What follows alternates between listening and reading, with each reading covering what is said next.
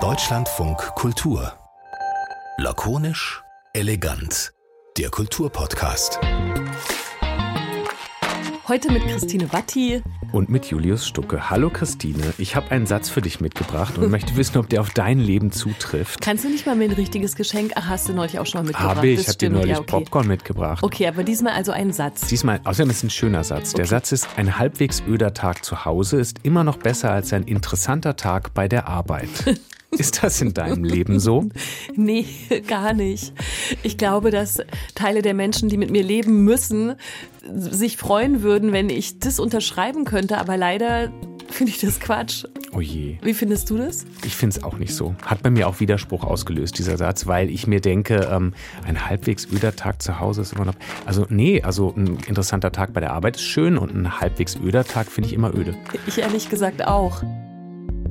Ich finde ihn aber lustig, den Satz. Ich habe den, bevor du ihn mir vorgetragen hast, auch schon mal durch das Internet wabern sehen und habe aber nicht so lange drüber nachgedacht wie, wie jetzt im Gespräch mit dir, weil ähm, also ich hätte auch Lust, dem zuzustimmen, weil er so Bock macht, dem zuzustimmen. Aber ich verstehe trotzdem auch, was damit gemeint ist. Und ich mag echt gerne diese dauernden Debatten und Rütteleien an 9-to-5-Jobs und Karriereleitern und der Idee, dass der Fokus von allem diese Arbeit ist, obwohl ich absolutes Arbeitsopfer bin, hm. ganz ehrlich. Okay. Wir haben mit der Frau gesprochen, von der dieser Satz kommt. Nadja Shehadeh heißt sie. Die hat nämlich ein Buch geschrieben. Das Buch heißt Anti-Girl-Boss, den Kapitalismus vom Sofa aus bekämpfen. Das ist ein Buch, was eben sagt, es ist auch okay, wenn man kein Leben auf der Karriereleiter führen will, kein Leben auf der Überholspur, sondern eben auch sagt, nein, ich habe weniger vor. Ja, und über diese Arbeitsdinge gesprochen. Übrigens haben wir zu einer lustigen Uhrzeit, nämlich um 22 Uhr oder so. Aber dazu gleich mehr. Hallo ihr zwei, danke, dass ihr mich eingeladen habt. Nadja ist Soziologin, Bloggerin, Journalistin auch, kann man sagen. Ist Blog nicht auch 90er, so wie 9-to-5-Jobs und all der Kram?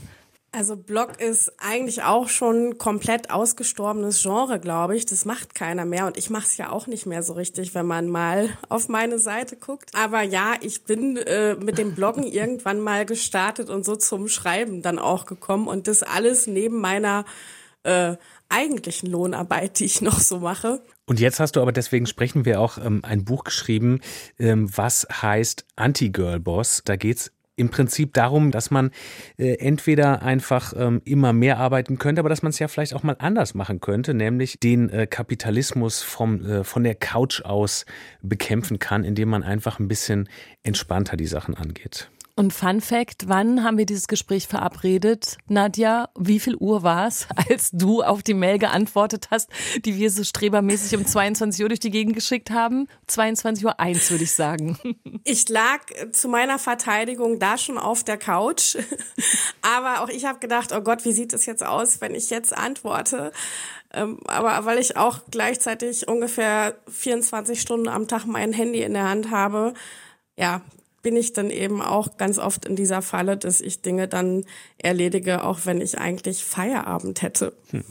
Und dann jetzt hast du ein Buch geschrieben, äh, was ja nicht, nicht nur um den Feierabend sich dreht, sondern natürlich eben überhaupt über diese Frage, ob man immer auf der Überholspur sein möchte, ob man eben immer ehrgeizig sein möchte, ob man immer einfach noch eine Schippe drauflegen möchte oder eben auch mal nicht. Wie bist du auf die Idee gekommen, so ein Buch zu schreiben? Weil du selber an dir festgestellt hast, mir ist irgendwas zu viel geworden und jetzt muss ich mal einen Gang zurückstecken. Äh, zurückstecken macht man mit Gängen, glaube ich, nicht.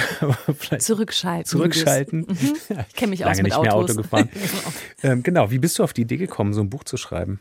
Eigentlich war der Anlass ein total banaler. Ich habe eine Kolumne geschrieben fürs Missy-Magazin, brauchte ein Thema und habe dann mich schnell entschlossen, über das Thema keine Ambitionen zu schreiben, weil ich schon länger bei mir gemerkt hatte, ich habe nicht wirklich Ambitionen oder höhere Ziele und schon gar nicht beruflich.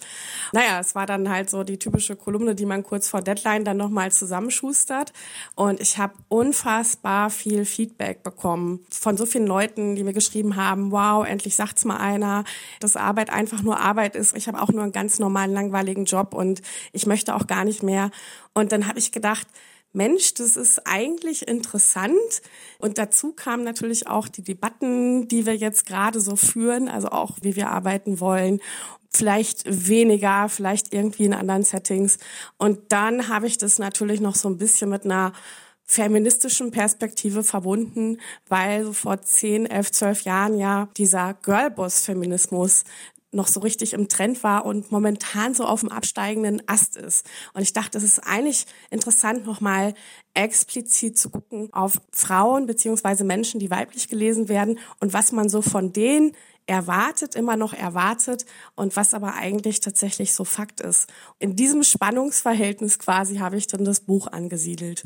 Dein Arbeitsleben, ich habe das so zusammengefasst, irgendwie besteht aus manchmal Excel-Tabellen und aber auch Konzertkritiken und Kolumnen. Also du bist da so ganz breit gefächert und ähm, hast dir so einen Mix zusammengebaut aus Lohnarbeit, wie du es auch nennst, die dich jetzt nicht besonders herausfordert, aber die du, die, die du angenehm findest, weil die Sachen beinhaltet, die dir leicht fallen und dann natürlich noch die, die schönen Sachen. Da kann ich das so sagen? Also es ist ein bisschen despektierlich für die Lohnarbeit? Ach, das kann man so sagen. Also ich kann das auch ja transparent machen. Äh, schreibe ich ja auch im Buch. Ich arbeite in der Jugendberufshilfe ähm, und das sehr gut und sehr gerne schon seit Jahren, ähm, aber eben auch ohne Aufstiegswünsche, ohne irgendwie zu denken, dass ich da noch mal irgendwie zehn Stufen hören muss oder mich irgendwie anders verwirklichen muss. Ähm, und ich habe festgestellt über die Jahre, dass ich mich sehr oft rechtfertigen musste dafür, dass ich meinen Job gerne mache und nicht mir was anderes suchen möchte. Und ich habe gedacht, krass, das ist ja eigentlich eigentlich äh, schon ein bisschen heftig, ne? Das, dass wir nicht mal sagen können, nö, ich finde aber irgendwie meinen Job ganz nett und ich mag meine Kollegen und auch wenn mich das nicht jeden Tag 1000 Prozent intellektuell fordert, finde ich das ganz okay und ich kann pünktlich Feierabend machen und ich habe dann vielleicht sogar noch Zeit für andere Hobbys, wie in meinem Fall eben das Bloggen. Und das hat mich so oft beschäftigt, ähm, warum ich mich eigentlich ja immer rechtfertigen soll, dass ich so ein ganz normaler Stempler oder, ganz normale Arbeitnehmerin bin. Ich dachte, das, das, das machen doch 90, 95 Prozent von uns gehen doch einfach ganz normal zur Arbeit und machen ganz normal Feierabend. Warum müssen wir das ständig problematisieren? Hm. Also ähm, ich kann es sehr verstehen, dieses, ähm, dieses positive Stempeln, weil ähm, ein Teil meines Berufslebens auch sehr positives Stempeln ist, weil ich nämlich zum Beispiel Sendungen moderiere, also keine Podcasts, sondern im Radio und da ist es eben auch ganz schön, weil da kann man keine Überstunden machen, weil da ist die Sendung einfach vorbei und dann interessiert es keinen, ob man noch bleibt, weil die Sendung ist halt vorbei. Aber da fiel jetzt häufiger bei dir so dieser Begriff der Ambition und du hast es so als ambitionslos beschrieben äh, im positiven Sinne. Ist es wirklich, ähm, hast also sind es wirklich keine Ambitionen oder sind es vielleicht einfach andere Ambitionen, die du hast? Weil ähm, wenn man jetzt keine keine Karriere machen will in der Arbeit, die du zum Beispiel machst, die du so mit Stempeln beschreibst, dann kann man ja trotzdem Ambitionen haben. Also du machst das ja vielleicht gut äh, und ehrgeizig bezogen auf irgendwas anderes als Karriere. Also indem du eben die Menschen, mit denen du zusammenarbeitest, indem du denen hilfst oder indem du was Gutes für die tust. Also irgendwas daran verstehst, was ich meine, ist vielleicht schon eine Ambition, nur eben nicht die Ambition einer Karriere? 100 Prozent. Also ich würde sagen, ich habe ganz viel Antrieb bei ganz, ganz vielen Sachen, die ich mache. Also sei das jetzt in meinem Berufsleben oder bei all den illustren Projekten, die ich so nebenbei gemacht habe. Aber ich habe halt nicht mehr dieses klassische auf den Beruf bezogen, ich muss mich in irgendeiner Art und Weise in eine Richtung weiterentwickeln. Du arbeitest dich ja in dem Buch auch schon allein im Titel natürlich an diesem Girlboss-Feminismus ab, den ich persönlich tatsächlich nie verstanden habe und auch nie genau kapiert habe, weil er mich fast ein bisschen gelangweilt hat oder ich den auch als fehlgeleitet empfunden habe, weil der ja quasi in verkürzt einfach besagt, seid doch mal wie die Typen, seid doch selber mal Vorstandsvorsitzende, seid doch selber mal so wahnsinnig erfolgreich und klettert die Karriereleitern hoch. Also das ist sozusagen diese Hosenanzugsmentalität, dann bin ich da jetzt eben auch, weil es natürlich an den Strukturen genau nichts ändert und überhaupt nicht in Erwägung zieht, dass sich auch äh, Wünsche geändert haben oder Lebensmodelle oder Familienmodelle und so weiter. Und Menschen, die eben nicht Karriereleitern hinauf wollen und die aber trotzdem sagen wollen, ich verändere irgendwas in dieser Arbeitswelt. Also gegen diese komische Idee von dieser Girlboss-Mentalität, die einem so ein bisschen vielleicht nur so Schulterzucken hervorruft die wurden nicht mitgedacht und ich glaube, dass die auch ähm, generell in, in vielen so feministischen Debatten wo auch ganz oft über die Leute gesprochen wird, nicht mitgedacht mhm. wurden. Also auch so Forderungen, die wir hatten, wir brauchen jetzt die Quote. Und anstatt dass man eben sagt, Mensch, wir brauchen irgendwie bessere Löhne, Arbeitsbedingungen. Es gibt prekäre Jobs, wo bestimmte Gruppen immer noch arbeiten, also Frauen, Menschen mit Migrationshintergrund, wo auch systematisch schlechter gestellt wird. Und das, das wissen wir ja auch seit Jahren. Da gibt es die Zahlen, es gibt den Gender Pay Gap immer noch. Und äh, das muss dann eben irgendwie mal in Angriff genommen werden und nicht Leuten gesagt werden, du musst dich einfach nur mehr anstrengen und mehr tun, dann kannst du eben diese Ungerechtigkeiten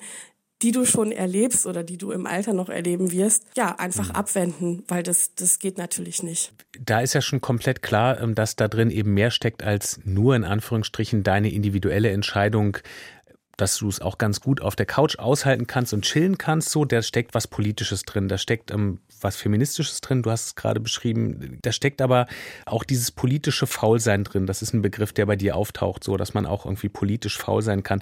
Und sind das aber jetzt ähm, beides natürlich auch Debatten, die natürlich auch immer angestoßen werden von denen, die sich diese Debatten irgendwie leisten können, ne? weil sie übertrieben gesagt so an einem Punkt angekommen sind, wo sie sich fragen, ja, ist es eigentlich auch ganz gut, wenn ich ein bisschen weniger mache? Muss ich mich eigentlich so kaputt machen? Ne? Es gibt ja viele, denen stellt sich die Frage gar nicht, weil sie einfach sich kaputt machen müssen, um über die Runden zu kommen. So. Ja, auf jeden Fall.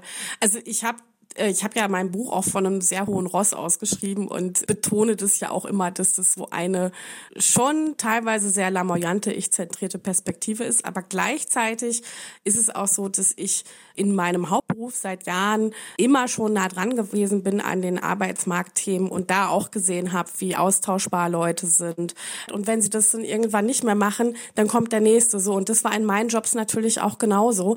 Und gleichzeitig ist es auch so, dass ich natürlich nicht sagen kann, Mensch, Leute sollen einfach mal mehr chillen und dann ist gut. Es gibt ja diese Schlupflöcher der Entspannung oder noch mehr Entspannung oder noch mehr Ruhe. Eigentlich dann auch wieder nur für die Leute, die privilegiert sind. Und es gibt ja genug Leute, die Jobs machen, die körperlich anstrengend sind, die so äh, schlecht bezahlt sind, dass dann vielleicht noch Existenzsorgen dazukommen.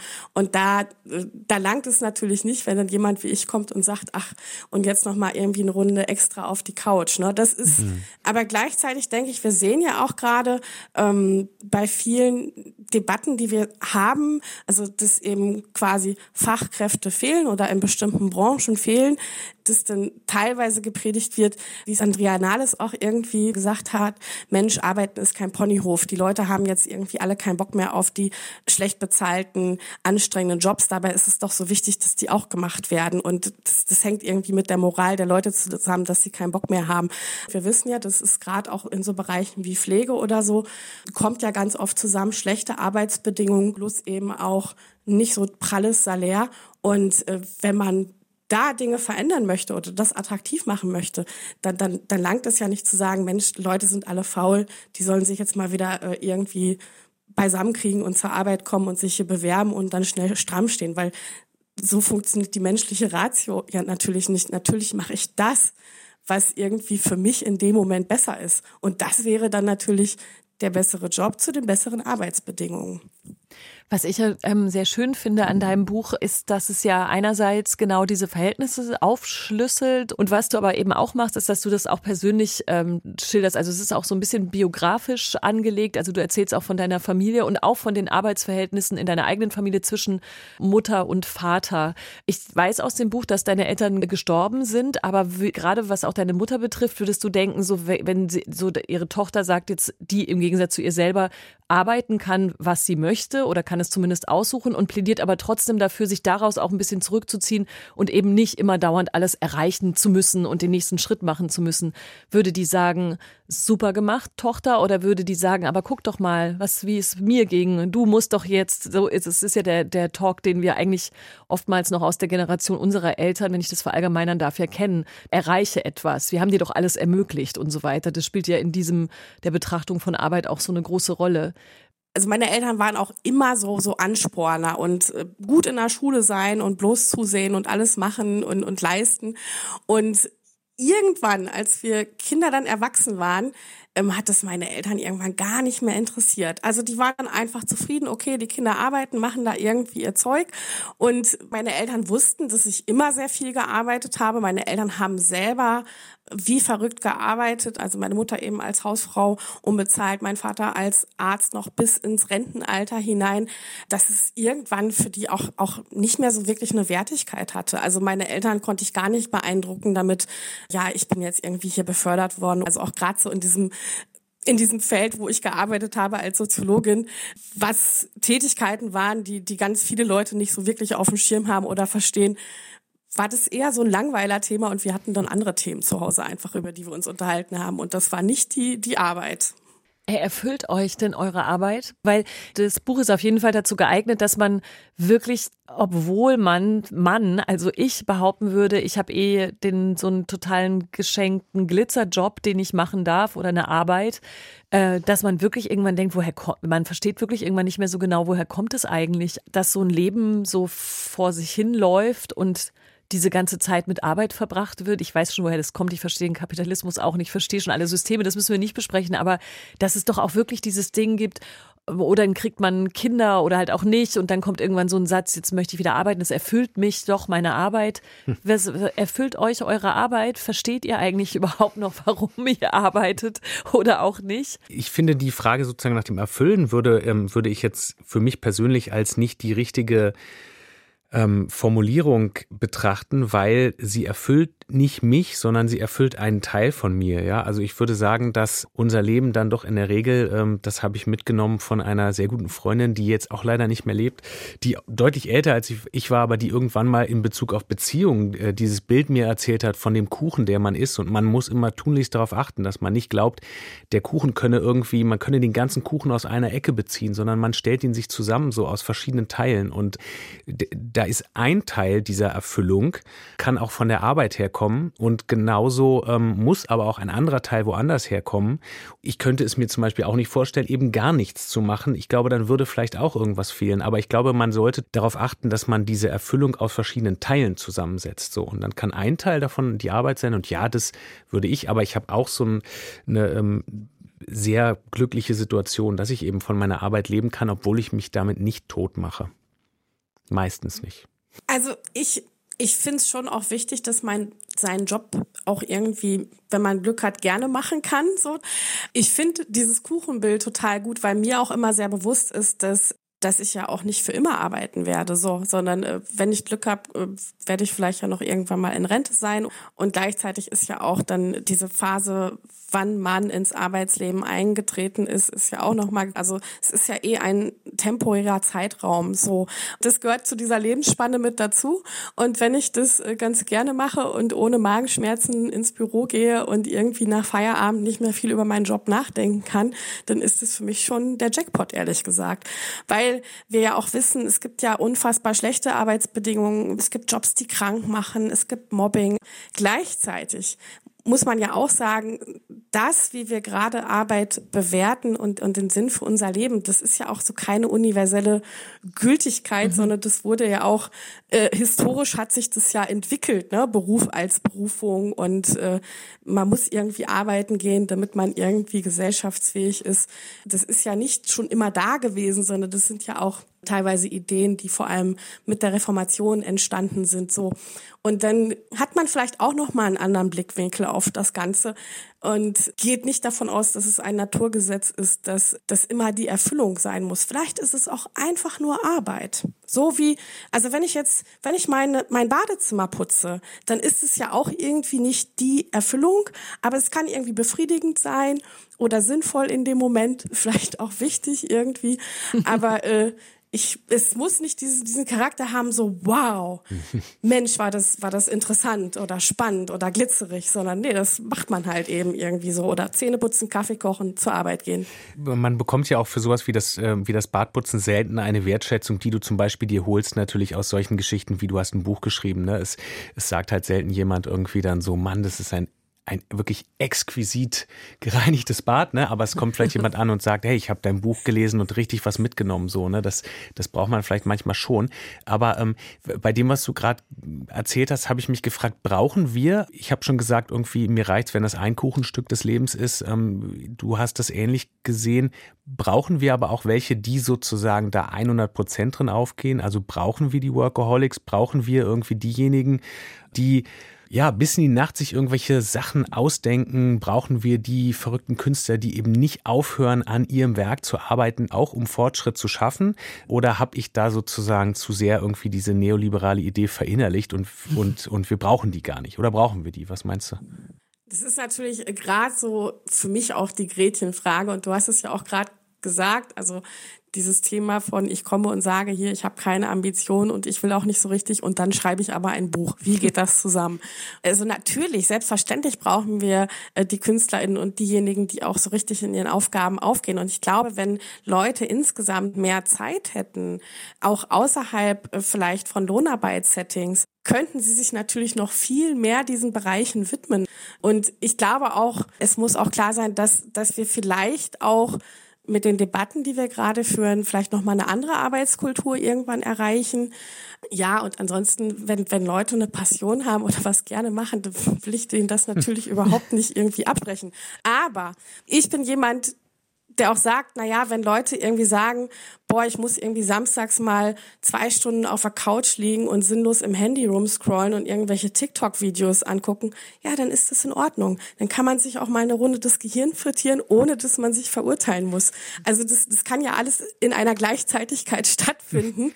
Also erstens hast du natürlich recht, du hast gar nichts mit diesem Buch verboten, falls jemand irgendwas daraus interpretieren möchte. Nein. Obwohl Verbotsdiskussionen ja immer genau, sehr gerne geführt Stimmt, da könnten wir noch jetzt mal mehr wird uns Folgen auch noch machen. Arbeit verboten. Jetzt wird, genau, jetzt wird uns verboten, einfach mal von 9 bis 17 Uhr. Unverschämt. Aber es muss doch trotzdem sich, aber das wäre so die Frage nach dem, was du glaubst, wie sich halt diese ganzen Trends hier slacken, quitten, chillen, um das so plakativ zu sagen, wie sich das gesellschaftlich und auch auf die Arbeitswelt auswirkt, weil also ich glaube, man kann auch genauso wie bei diesem Girlboss-Ding nicht einfach dabei stehen bleiben und sagen, so ist es jetzt, jetzt ändert sich das, weil es sonst nämlich, glaube ich, so laufen würde, dass diese ganzen Bestrebungen, irgendwelche flachen Hierarchien hinzukriegen in Unternehmen und irgendwie mehr auf Augenhöhe und auf Teilhabe zu setzen, dann natürlich auch schon wieder nicht genau hinhauen, weil nie klar ist, wer ist denn jetzt eigentlich, wer ist denn dann das Team, was diese Teilhabe und die flachen Hierarchien ausfüllen kann? Und wer sind die, die sagen, du insgesamt interessiert mich das auch nicht so richtig, was wir eigentlich machen? Und ich bin auch Teil der Bewegung oder der Neuentdeckung meines eigenen Lebens, in dem Arbeit nur noch eine marginale Rolle spielt. Damit es nicht passiert, müssten dann auch Dinge passieren, dass auch äh, Strukturen so sind, dass man da Bock drauf haben könnte.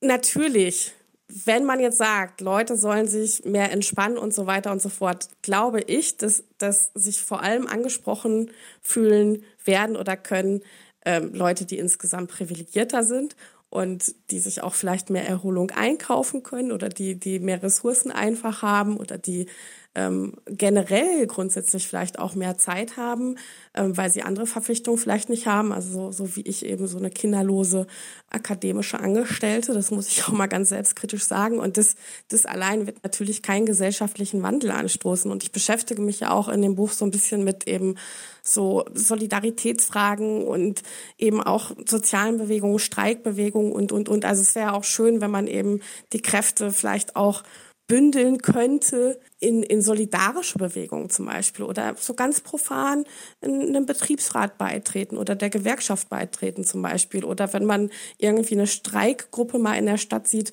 äh, auch mal mit den Leuten sprechen und Mensch, was macht ihr denn? Also so, so ganz alltagspraktisch jetzt stumpf gesprochen, ne?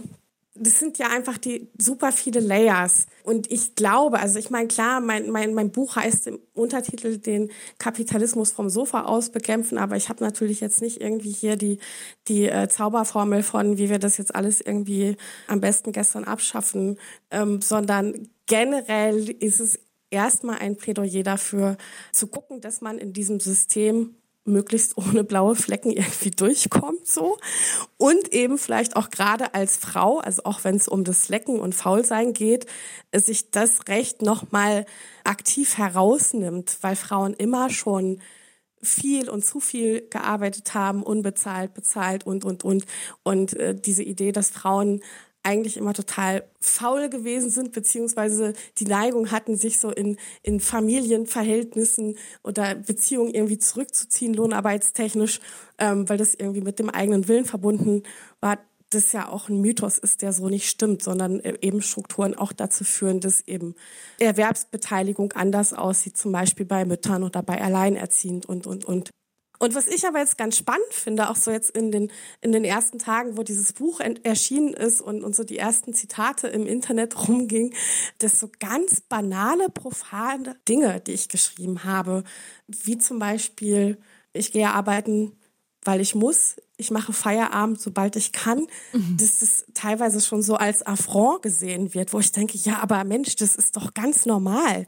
Das ist doch ganz normaler Common Sense, dass Leute vielleicht auch ganz gerne Feierabend machen oder das Wochenende gut finden oder es gut finden, dass sie 30 Tage Urlaub im Jahr haben. Und da habe ich schon gemerkt, krass, wenn das so Sätze sind, die schon so provozieren wo stehen wir denn da eigentlich gerade? Aber du, ich glaube, das ist wirklich, das kann ich, ich kann mir das total vorstellen, warum das so, so knallt, weil das wirklich auf eben diese Generation noch trifft. Und ich weiß gar nicht, ob ich mich da einfach rausnehmen würde, obwohl ich überhaupt, ich glaube, wir sind fast ähnlich alt, also Nadja, du und ich. Und ich würde trotzdem denken, also wir sind so geprägt worden oder Teile von uns mit diesem, dass man was, also was leisten muss und dass man arbeiten geht und dass man irgendwie diese ganzen Sachen macht, das glaube ich jeder, jeder dieser Sätze, die da aus deinem Buch rausschwappen, sofort so ein Affront sind gegen ein ganzes Lebensmodell, mit dem man ja, was ich vorhin meinte, ne, das ist nicht so, äh, also es ist gar nicht so ohne, sich mal kurz diese einfache Frage zu stellen, warum ist das eigentlich überhaupt das Zentrum von ungefähr allem, was ich gerade so lebe in meinem Leben? Also ich glaube, das trifft total auf so einen Kern von, von Menschen, die eben das, äh, die eher noch aus dieser Mentalität kommen, Urlaub, ich weiß gar nicht, wann ich das letzte Mal Urlaub gemacht habe. Ähm, deswegen ist es sehr gut, darüber zu sprechen, glaube ich. Ergänzend dazu, warum das auch so sehr Widerspruch erregt, ähm, solche Zitate wie das, was du gerade gesagt hast, ist, weil natürlich das Leuten dann zeigt, dass sie vielleicht länger arbeiten, als sie eigentlich gerne würden. Mhm. Also das ist ja dann vielleicht auch so ein... Ja, man wird so erwischt. Ja, so ein, so ein Neidmoment. Und ähm, ich habe ähm, gerade so einen Satz auch gelesen von einem, von einem Philosophen aus den USA, der zum Thema Arbeit sich Gedanken gemacht hat und der gesagt hat, dass man sich das eben sein Leben lang immer schön redet. Und das ist natürlich dann, wenn du uns dann sozusagen in die Wahrheit zurückholst, indem du sagst, nö, ich gehe auch, wenn Feierabend ist, nach Hause. Ne? Und dann droht sozusagen mein Bild irgendwie, was ich mir schön zurechtgelegt habe, habe zu zerfallen, dass ich eigentlich gerne länger arbeite. Also meine These ist ja, dass die Leute, die sich sehr darüber aufregen, ein Großteil von denen auch pünktlich Feierabend macht oder sobald sie es können. Ah. Ach Aber so, wir so. den Glauben mhm. haben, wir den Glauben haben, dass, dass man das nicht haben darf. Und ich muss auch sagen, als ich das Buch geschrieben habe, war ich auch ganz oft so, dass ich dachte, boah, unangenehm. Unangenehm, ich sag das jetzt hier so oder ich gebe das so zu und dann gebe ich auch gleichzeitig noch so mein Gesicht dafür her. Ne? So, damit stehe ich mit meinem Namen. Haha.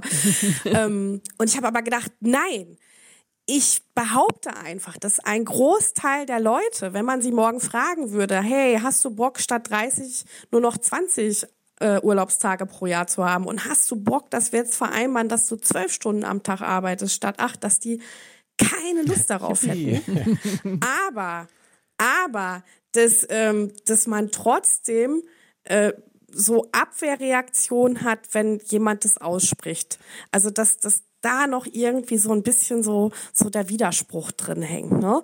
Und ich glaube einfach, dass das subversive Potenzial da liegt. Was wäre denn, wenn Leute erkennen, ah klar, ich gehe nur zur Arbeit und dann, dann gehe ich nach Hause und das ist nur eine Arbeitsstelle, egal wie schön und wie interessant sie ist, aber das ist nur eine Arbeit, bei der ich austauschbar bin. Und dann mache ich einfach Feierabend und dann juckt mich das nicht mehr. Das wäre ja schon fast so was wie ein Kulturwandel letzten Endes. Ja, ich fand es super interessant, eben diese Abwehrreaktion zu sehen. Oder ich hatte auch einen Satz, der auch sehr harsch diskutiert wurde, also auch sehr gut aufgenommen wurde, aber auch sehr diskutiert. Da habe ich irgendwie geschrieben, ähm, so, ungefähr Wortlaut, ein öder Tag zu Hause ist immer noch besser als ein interessanter Tag auf Arbeit. Auch da der Aufschrei groß. Da habe ich innerlich auch Und wo doch einfach, ich auch. wo die Botschaft einfach ist, Leute, der öde Tag zu Hause ist der Tag, an dem ihr frei über eure Zeit entscheiden könnt. Nicht hier kommen, einsteigen ins Karussell des Kapitalismus, heute nochmal irgendwie acht Stunden die Runden drehen und, und, und. Klar kann das auch spannend und interessant sein, aber es ist ja gleichzeitig auch die Lebenszeit, die man dort eben einbringen muss, um eben eine Existenz zu haben, während die Freizeit zu Hause etwas ist, das nur für mich ist. Und ich muss auch sagen, ich habe diesen Satz geschrieben und habe gedacht, boah, das ist krass, ne? Mhm. Traue ich mich, das so zu schreiben? Da arbeiten Widerstände in einem, weil man hat ja auch diesen diesen Faulheitshass so internalisiert, ich ja auch. Aber dann habe ich gesagt, nein, es ist aber so. Es ist tatsächlich so und ich schreibe es jetzt so auf. Und ähm, und ich habe nicht damit gerechnet, dass das jetzt irgendwie so krasse Sätze sind, die diskutiert werden müssen. Das war halt einfach so ein Satzebuch. Wenn das schon irgendwie unsere Stimmungslage ist gerade, ne, dann haben wir echt noch ein paar interessante Debatten zu führen. Möchte eine von euch widersprechen, wenn wir jetzt pünktlich Feierabend machen? Was ist hier pünktlich? Sag mal die Uhrzeit. Es ist schon wieder zwei 1846. Stunden. Aber ich schreibe es mir auf, Überstunden. Dir ja, schreibe ich es nicht auf, aber mir schon. Ja, Logo. Du musst sie noch ein bisschen beweisen. Nadja, du, du, du auch. Nein, du hast schon wieder. Du hast ja ein Buch geschrieben. Du hast ja ein Buch geschrieben, genau. Ich kann mich jetzt erstmal zurücklehnen. Nein, ich sitze ja auch noch mit euch hier und werde gleich noch drei E-Mails beantworten. Also manchmal komme ich mir ein bisschen vor wie eine Scammerin, aber ich bin immer noch für pünktlich Feierabend, Team pünktlich Feierabend. Wir danken dir sehr für deinen Besuch hier in Lakonisch Elegant und bis sehr bald. Danke, dass du da warst. Danke euch. Ich versuche jetzt gleich ganz schnell wieder auf die Couch zu kommen. Ciao. Gibt es eigentlich noch mehr ähm, Podcasts von Deutschlandradio, Julius? Ja, offensichtlich gibt es noch Menschen hier im Haus, die Interesse daran haben, an Podcasts zu arbeiten und was Schönes Neues haben. Es gibt einen Geschichtspodcast, neu von den KollegInnen vom Deutschlandfunk. Der Rest ist Geschichte, heißt das. Wird im Wechsel präsentiert von Antran und Jörg Biesler. Und die beiden schauen aber nicht dann einfach nur in die Geschichte zurück, sondern es geht immer von heute ins Gestern. Es geht immer um Dinge, die uns heute umtreiben und wie sich das dann entwickelt hat. Und dieses Mal geht es um unseren heutigen Blick auf Soldaten und Soldatinnen und wie sich der verändert hat. Unter anderem im Gespräch mit dieser Bundeswehrsoldatin. Beim Bäcker neulich hat die Verkäuferin gefragt, ob ich von der Deutschen Bahn bin, weil ich den Dienstanzug anhatte. Also das ist ein Anzug mit äh, Krawatte und blauem Hemd und so.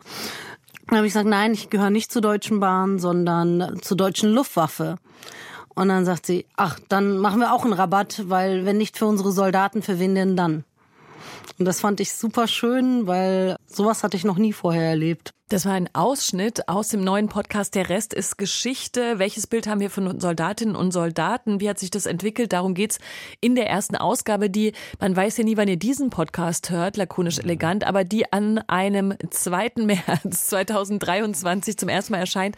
Und ihr solltet natürlich Der Rest ist Geschichte ganz dringend unbedingt hören. Einmal pro Woche große Empfehlung von uns und äh, kann man finden in der DLF Audiothek und natürlich überall da, wo es Podcasts gibt. So ist es. So auch auch wie diese Folge lakonisch elegant. Aber das wisst ihr ja, weil sonst hättet ihr bis hierhin ja nicht gehört. Das stimmt. Aber das man kann es ja trotzdem weiter sagen. Sternchen könnt ihr genau. vergeben. Oder meldet euch, meldet wenn, ihr bis hierhin wenn, wenn ihr bis hierhin gehört habt, meldet euch. Lakonisch elegant at deutschlandfunkkultur.de. Wir wurden gerügt, weil man nicht weiß, wie man uns erreicht. Lakonisch elegant at deutschlandfunkkultur.de. Wir freuen uns über Post. Julius Stucke, tschüss.